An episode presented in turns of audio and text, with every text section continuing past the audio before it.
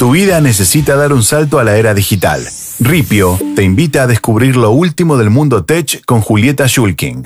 Desarrollos innovadores, nuevas tendencias, tecnologías que están cambiando nuestro mundo y todas las posibilidades que trae el futuro.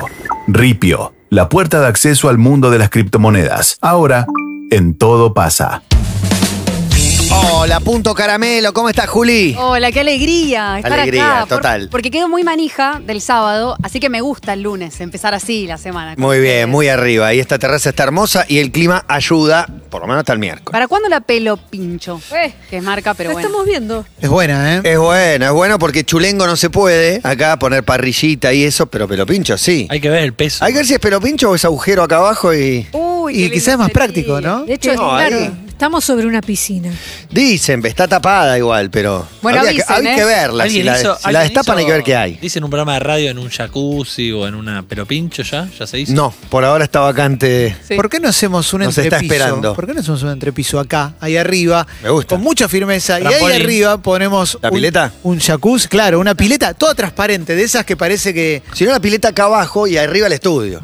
Me encantaría. Construcción en seco. Y nos tiramos. No, yo acá bomba. lo que quiero poner es como. muy- No, un escenario elegante. acá arriba, Sí. y nada, barras ahí, es como. Me una, encanta. Una terraza, una terraza. Y el estudio adentro debería ser como el Tiny Desk. El estudio ¿o no? adentro, sí. Con, con la biblioteca, adornitos. Qué lindo. Sí, claro, es un estudio de tele. Listo, todo solucionado. Listo. Ya está, Juli, para el lunes que viene tenés todo. Me encanta. Bueno, y justo hoy les vengo a hablar de inteligencia artificial, Uh. de automatizar decisiones, ¿no? De la vida un poco automatizada y preguntarnos entre todos eh, si la inteligencia artificial puede reemplazar a los seres humanos.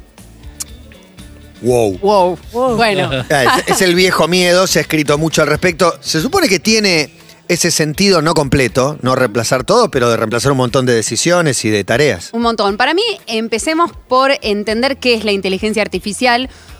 Porque tiene mucho marketing, mucha publicidad, sale en cualquier conversación, eh, inclusive a mí me llegan mails, un montón de gacetillas de tal solución tiene inteligencia artificial y vos decís, wow, qué bien. Y, en realidad la inteligencia artificial tiene que ver con los datos, queda muy bien decir que es el nuevo petróleo de esta era, que es así. Inteligencia artificial es una gran base de datos que está automatizada con aprendizaje de máquina y que a través de algoritmos que toman decisiones, que son una especie de cálculo matemático o que tiene una lógica, que es la lógica de la programación, que es secuencial, a diferencia de los seres humanos, que no somos secuenciales. Yo puedo escribir en un diario íntimo mis vivencias, mis recuerdos y puedo tachar alguna parte de mi vida y olvidarla y que nunca exista. En el caso de la inteligencia artificial, está todo en ese algoritmo que es secuencial. Y en realidad, eh, para mí, en las escuelas deberían enseñar sobre inteligencia artificial. No digo, o sea, programa. Programación no. Sí, sí Ah, me, sí, encantar- programación, me encantaría eh, programación, eh, también educación financiera, que tanto se dice, como son lugares comunes, pero para mí sí. Sobre todo de dónde viene, porque Alan Turing con el test de Turing y que se preguntaba ya en la década del 50 si una máquina podía eh, entrar en conversación con una persona y si podían estar en el mismo nivel, me parece que esto le permitiría mucho a las nuevas generaciones entender de dónde vienen las decisiones que vos ves todos los días en una red social o en un reclutamiento de, personas u otro tipo de, digo, Netflix, Spotify, todo, todo está automatizado y no sé si nos preguntamos tanto de dónde vienen esas decisiones. El algoritmo tiene... eh, se relaciona con nuestras emociones. Por eso creo que deberían enseñar de dónde vienen los algoritmos y un poquito más de Alan Turing, que además es saber de la Segunda Guerra Mundial. y Inteligencia todo eso. artificial es el algoritmo, básicamente, digamos, simplificando, ¿no? Es mucho más que eso, pero le contaba recién a Clemen que mi hijo me, me- me está usando el Spotify y me mejoró el algoritmo porque de golpe me ofrece montones de bandas que me abrió un espectro diferente que me gusta. Pero. Y eso es inteligencia artificial. Pero el algoritmo no replica un poco lo que nos pasa a nosotros. Digo, las decisiones que tomamos nosotros por afuera de cualquier dispositivo, si la pensás algorítmicamente, No es también un están proceso consciente ir al supermercado y agarrar determinadas Claro, cosas. pero están condicionadas por decisiones que hemos tomado anteriormente y por Claro. cosas que nos han pasado en la vida anteriormente. Así que de- Es parte de lo mismo, sí, para mí. Hoy formé parte de un lanzamiento de una plataforma de streaming, una nueva que arranca dentro de poco, y en un momento, yo creo que sin ningún tipo de intención, una de las personas que habló dijo, y lo que estaría bueno es que vean mucho contenido para que el algoritmo entienda Te mejor. conozca bien, les Claro. ofrezca- sepa qué ofrecerte. Pero también hablaba de cantidad, y ahí es donde creo que también nosotros le estamos dando todo, Todo, el tiempo. Todo el tiempo, todo. esa información. Es lo que viene diciendo mucho Emi también con esto de que eh, compiten por, por nuestro tiempo y de eso se trata y por eso creo que tiene que tener una ética que hoy no la tiene la inteligencia artificial y se tiene que regular también de algún modo, y ahí es polémico porque la regulación en Internet es extraña, pero algo tiene que pasar. Inteligencia artificial puede ser todo, son las grandes bases de datos y después hay inteligencias artificiales eh, más minuciosas, más trabajadas, eh, más eh, donde digamos, se entrenan los algoritmos con datos. Los algoritmos aprenden, por eso se han inventado, se han desarrollado inteligencias que pueden conversar con personas, pueden jugar al ajedrez u otro tipo de cosas. Tengo ejemplos para que entendamos A puede reemplazar. Este te va a molestar, Emilce. A ver. Porque, porque la inteligencia artificial puede reemplazar a los y las periodistas. Lo sé. Y sí. Sí. No, no para to- no para el análisis. Bueno, tal vez sí. Andás a ver. No bueno, sé.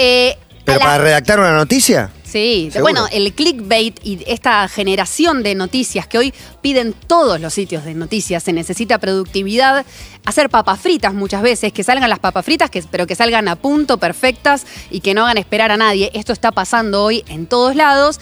Por eso, agencias como EFE, Bloomberg y grandes medios como The New York Times, Washington Post y tantos otros empiezan a usar, al- eh, digamos, algoritmos, inteligencias artificiales que hacen noticias. Y generalmente no son para todo tipo de noticias. Los reportajes, las noticias de calidad, todo eso es irreemplazable, me parece. Esa calidad humana es irreemplazable. Claro, es, es- Sí. lo están usando en noticias más de como cables de agencia, en el sentido Claro. de un incendio, cuántos muertos, cuántos... Hay alguien que se dedicaba a cortar cables y a, y a hacer ese laburo que lo puede hacer una máquina. Era yo. Que lo hará mal al principio y lo hará bien dentro de unos años. Sí, pero además, por lo que estás contando, también entra dentro de ese engranaje de construcción algorítmica para atrapar público. Digo, es una tarea que, que puede ser completamente dedicada a la inteligencia artificial. Sí, noticias de, de deportes, de- o sea, resultados deportivos, estadísticas, eh, noticias meteorológicas, cosas que son muy exactas, eh, son muy usadas y son realizadas por bots, por, digamos, por algoritmos, por inteligencia artificial y muchas veces la pifian también. Hay un ejemplo de Los Angeles Times de 2017, la pifiaron con un terremoto eh, que había sucedido en 1925 en Santa Bárbara, Estados Unidos. La pifiaron y subieron la noticia como que había sucedido ahora, hace Uh. tres años, en Santa Bárbara. Y eso tiene una razón, y es que alguien había subido a una base de datos de vuelta, inteligencia artificial, había subido el dato ese de que en 1925 ah, sucedió un terremoto. El tema es que la inteligencia artificial, bruta muchas veces, se confundió y pensó que era ahora. Finalmente el diario pidió disculpas y todo, pero esto a medida que crezca va a suceder. También pienso que se reemplaza, se reemplaza el viejo rol de, de correctores dentro de, de las redacciones. No existen más hace, te digo... Que es un programa dentro del donde escribís. No, no, ni siquiera hay corrección. O sea, el- el- eh, termina siendo como tu red de contención, digamos, de corrección. Ese que antes era un ser humano, ya pasó a ser tu propio Word o tu propio, digamos, el, el procesador de textos que, en el que escribas, el Google Drive, eh, el Word ahí. No existe más la persona y creo que en, en el.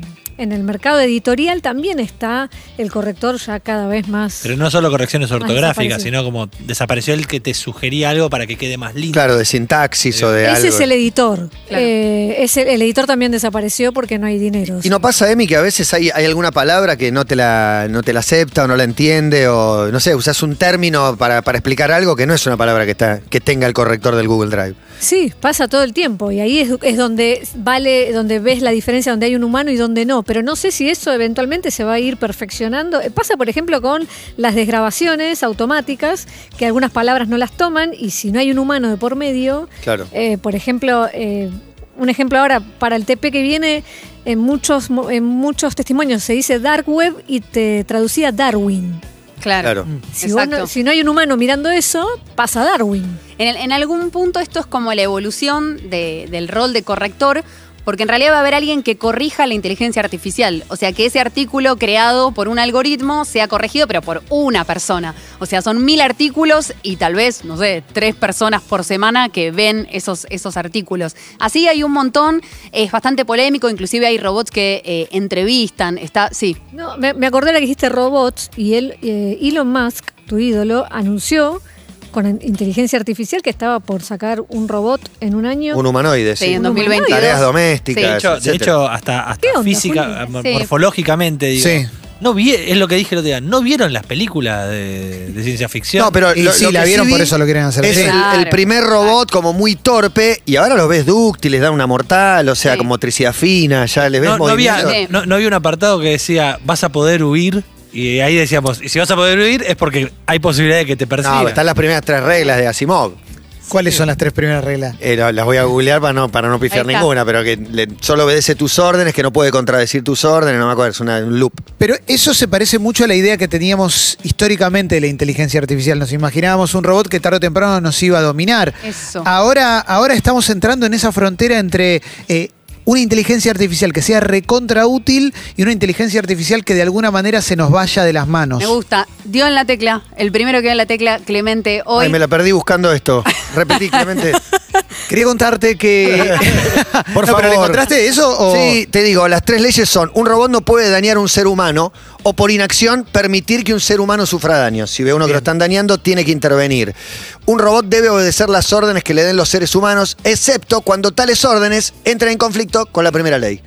Siempre obedeces al humano a menos que te diga que mates a un humano. Eh, Claro. Ese robot ¿Entiendes? de Asimov lo veo más mecánico que de inteligencia artificial, pero también porque Claro. probablemente Era 1940 fue Sí, esto. yo lo, lo- lo que decía recién era algo así como que estamos llegando a una frontera entre que la inteligencia artificial nos ayude un montón y que en algún momento se nos empiece a ir de las manos. Y te cierro con esto, Juli, porque me llamó la atención en una nota que me- la busqué recién, que la leí hace un tiempo y me había llamado mucho la atención. En 2017, un grupo de técnicos de Facebook puso a, go- a conversar a dos chatbots o programas de inteligencia artificial hasta que advirtieron que estaban desarrollando un idioma propio y los desconectaron. Exacto. Sí. Esto lo leí en Nueva Sociedad en una nota que se Muy llama grosso. Animalismo e Inteligencia Artificial. Muy grosso. Así hay un montón de desarrollos. Microsoft hace unos años había hecho también un bot para, para Twitter y terminó siendo re nazi, dijo, eh, negaba el holocausto, ¿viste? El, el bot como que pasa bueno, eso entendió también. todo Twitter. Eh, Sí. Ahora, eh, lo de Elon Musk y el robot es bastante pochoclero, está bien, igual lo va a lanzar en 2022, pero hay como una concepción de la inteligencia artificial, del robot del futuro, que está muy idealizada, como vos decís, Clemen. O sea que por ahí nosotros imaginamos que ese futuro es con robots eh, y los im- imaginamos humanoides, y en realidad la automatización está sucediendo ahora mismo, mientras estamos hablando, y de otra manera.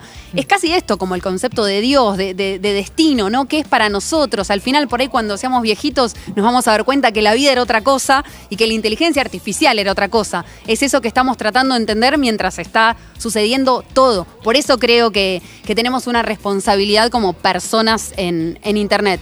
Dentro del mundo del derecho, del mundo judicial, también hay una polémica entre abogados y abogadas porque la inteligencia artificial está presente en plataformas que permiten saber cómo va a salir un juicio, quién es el abogado eh, que, al que, que- que va a ganar un juicio. Por ejemplo, en Estados Unidos esto eh, explota con un montón de plataformas. Es una estadística, pero que se debe cumplir un alto porcentaje. Totalmente, sí. Como Ross, como Margin Matrix, lo tiro por si alguien eh, quiere buscar. Cecilia Danesi es una argentina que trajo la materia de inteligencia artificial a derecho en, en la UBA y me tiró mucha data de esto porque me dijo, hay como todavía una- un debate, una polémica. O sea, esto está sucediendo.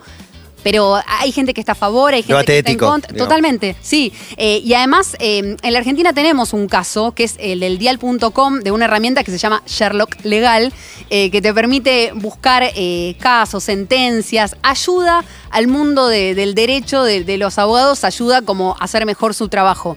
Y eso está buenísimo. El tema es que esto no va a reemplazar a ninguna persona, solamente la va a ayudar siempre con mucha responsabilidad y mucha curaduría.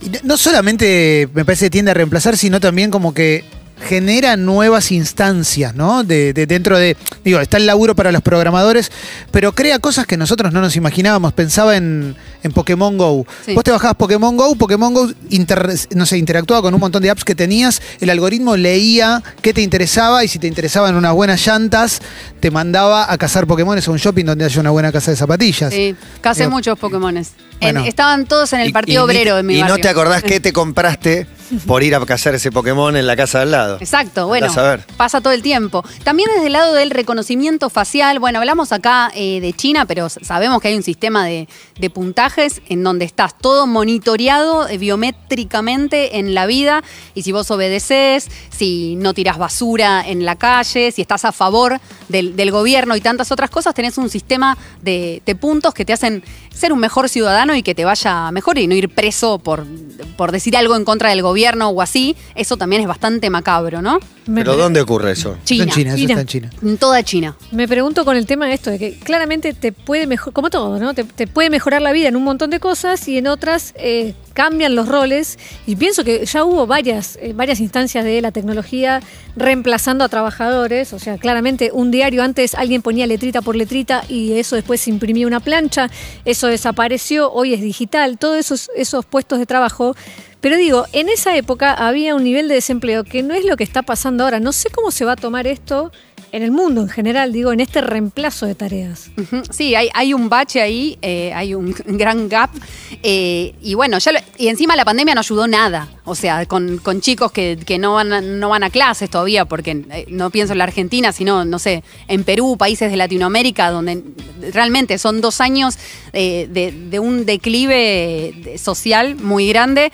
Así que eso más la automatización y sí, va a traer problemas, pero también hay oportunidades. ¿eh? Ya estoy eh, pensando una columna Sí, sobre hay nue- trabajos nuevos nuevos. traba- Hay un montón, son montón. como mil. ¿Todos tienen que ver con la programación o derivados? No, no necesariamente tenés que saber eh, de programación, o sea, sino también entender cómo funciona ese algoritmo, esa programación y hacer como laburos más, más llanos. Hay cosas muy locas también que suceden, hay virtual idols, no sé si escucharon hablar de los influencers digitales, y ustedes mencionaban a Tesla, y Tesla tiene una influencer que se llama Ling, L-I-N-G, que no existe en realidad, es una piba Sí, joven, sí, la de la vi. es lindísima, parece Sí. de un videojuego, asiática, perfecta. eh, los chinos la aman y es la que promueve, eh, la, que, la que arenga eh, a nivel publicidad Tesla en China. Esto está pasando también. Hay algunos ídolos virtuales eh, en holograma. Es ¿no? increíble porque puede, puede pasar o, o tener la suerte que corren todos los ídolos. O sea, hay gente que se enamora, gente que se obsesiona. Sí. Con todo eso también lidia, ¿no? Entre un público Sí. masivo y enorme. Totalmente. Hatsune Miku es, uno, es un holograma que eh, de hecho tocó eh, virtualmente en Mar del Plata el en el verano pasado. Eh, y que mueve un montón de millones de, de seguidores. Y también esto me lleva, abro otra ventana, tal vez es otra columna, de lo que está pasando con la pornografía eh, y el anime y todo el mundo virtual. Está creciendo mucho ese tipo de contenido. Cuando dijiste inteligencia artificial, en mi cabeza pensé en realidad virtual, que son dos cosas distintas, pero la- yo pensé que la realidad virtual iba a estar interactuando para el porno, para el Zoom, para las reuniones. Pensé que, no sé, que iba a pasar lo que pasó con la inteligencia artificial y no, no sé si no pasó o si yo estoy muy afuera. Para mí es muy interesante pensar en la inteligencia artificial de la mano de la medicina. ¿Hacia dónde va a ir eso? Porque en algún momento también la medicina se supone, esperamos, que te puedan escanear el cuerpo, que a partir de El tus espejo de tu baño, por ejemplo. Exacto, Eh, que- Le tirás el aliento al espejo o te, Exacto. te radiografía. Ah, y pensemos en cirugías súper complejas Totalmente. puede resolver. También es verdad que ahí Con un hay- robot. Ya hay Sí, operaciones. ya No, hay que puedan- Vinci. Ya hay. Sí, Y que puedan- Argentina. Las operaciones de pelo, por ejemplo, las hace un robot ahora. Ah, bueno. Sí. El agregado de pelo. No, y que puedan saber también en base a los datos que tienen tuyos, ya datos de salud, no solamente de que querés comprar, tus posibilidades de tener un cáncer, por Claro. ejemplo. Digo, eso está. Es que hay una eso- estadística, seguro, para úlceras, cáncer, eh, hay enfermedades que son predecibles. Sí, la inteligencia artificial y, y la salud eh, van de la mano, está creciendo mucho. Todo lo que es telemedicina, historia clínica eh, online y, digo, te vayas donde te vayas, que alguien pueda ver tu historia clínica, eso se está trabajando cada vez más con equipamientos y con inteligencia artificial. El italiano hace un muy buen laburo, tiene un departamento de informática eh, y solo estoy dando un ejemplo porque hay eh, un montón de ejemplos de, este tipo. También reclutamiento de personas. Eh, se buscan personas a través de la inteligencia artificial. Amazon tiene un caso, porque Amazon tiene su propia herramienta desarrollada para buscar personas, pero hace unos años hubo polémica porque priorizaba a los hombres por sobre las mujeres. Y esto es porque en los últimos 10 años entraban más hombres que mujeres. Entonces el algoritmo aprendió que había más hombres que mujeres. Pero eh, en realidad los CVs van sin, sin género. Esa es una tendencia, ¿viste? CV sin género. Y de- detectaron que en el caso de Amazon iban sin género el CV. El tema es que el CV por ahí tenía, eh, no sé, pertenece a una agrupación de mujeres en Oklahoma y así como algunos datos más asociados a la mujer. Entonces el algoritmo priorizó al hombre por sobre la mujer. Pero algo básico, cuando vos decís el algoritmo priorizó, Hay un momento en que alguien, en, eh, digamos, programa y dice, si pasa esto, que suceda tal cosa. Sí, claro. Es eso. Es un if TTT, como es una, es una aplicación que existe. O sea, por eso es secuencial, es lógico, eh, y también por eso le estás dando alimento todo el tiempo eh, a ese algoritmo, y a veces llegás a cajas negras, llegás a resultados. Eh, como este, el lenguaje nuevo de Facebook, que nadie sabe dónde salió.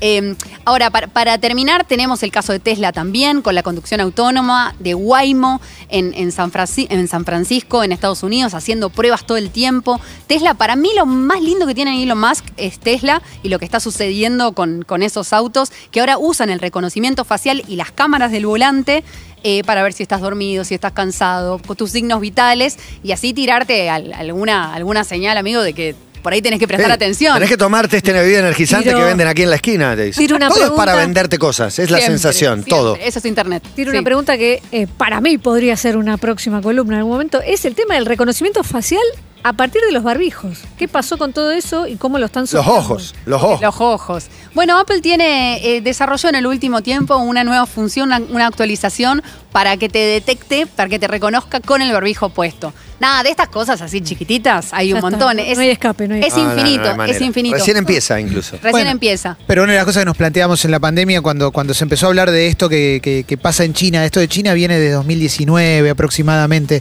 este sistema de puntuaciones era, bueno, pero si te saca de la pandemia no le das todos tus datos.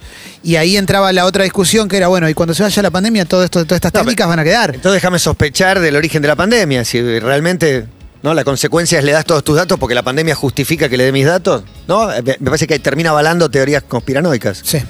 Bueno, por eso es como, de verdad que es un tema bastante infinito. eh, nos lleva al, al lugar de los sesgos, de los estereotipos, porque el algoritmo también puede tener estereotipos, los crea. O sea, todos tenemos sesgos, todas las personas tenemos sesgos, y la inteligencia artificial también la tiene. Hoy esto está en debate y la ONU está pidiéndole a las grandes empresas que regularicen, que tomen algún tipo de, de posición respecto de cómo hacer para que esto no nos haga daño a las personas que estamos ahí involucradas con nuestras emociones, pero de una forma bastante lógica y secuencial. ¿Qué creen que va a pasar? ¿Qué va a pasar? No, digo que la ONU va a pedir y demás. ¿Qué crees que va a pasar? Bueno, tal vez quede ahí ¿Van a por un bola? ratito, ¿no? Quede ahí por un ratitito. Dormido un par de siglos. Sí, un par de siglos. Gracias, ¿Sabés Juli. sí? Muchas Placer. gracias. Un placer. Juli Shulkin pasó por aquí, pausa y tenemos un invitado. Tu vida dio un salto a la era digital. Ripio te trajo lo último del mundo tech con Julieta Schulking. Desarrollos innovadores, nuevas tendencias, tecnologías que están cambiando nuestro mundo y todas las posibilidades que trae el futuro. Los lunes en Todo pasa. Descubrí el futuro de la economía digital con Ripio, la plataforma más simple para comprar tus primeros bitcoins. Ripio, la puerta de acceso al mundo de las criptomonedas.